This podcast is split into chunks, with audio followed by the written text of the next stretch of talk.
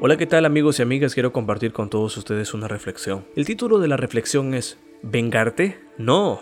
En Romanos capítulo 12, verso 19 nos dice, No tomen venganza, hermanos míos, sino dejen el castigo en las manos de Dios, porque está escrito, mía es la venganza, yo pagaré, dice el Señor. La venganza le pertenece a Dios. Independientemente de las circunstancias, a nosotros no nos corresponde vengarnos. Solo Dios es justo. Puede que nuestra venganza aparente ser justa, pero nosotros no conseguimos juzgar y mucho menos hacerlo con justicia. Muchas veces la venganza está motivada por la rabia y no por la justicia, lo que hace que esa actitud sea aún más reprobable.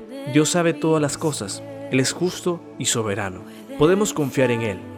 No necesitamos ensuciarnos las manos haciendo lo que no tenemos autoridad para hacer. Confía en la justicia de Dios. Entrega tu situación a Él. Si se enoja, no pequen. Efesios 4:26 lo relata. Hay una situación que no nos puede deshabilitar, pero cuando entregamos todo en las manos de Dios, podemos avanzar en la vida sin preocuparnos por la venganza. La venganza no es nuestra. No te enfoques en la venganza, enfócate en la justicia de Dios. Él ve todo y Él juzgará a todos. No dejes que la frustración y la ira te paralice. Alivia tu corazón orando y sigue adelante.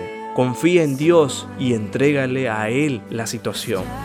Que Dios te bendiga, te saludó Josué Bautista, hasta la próxima.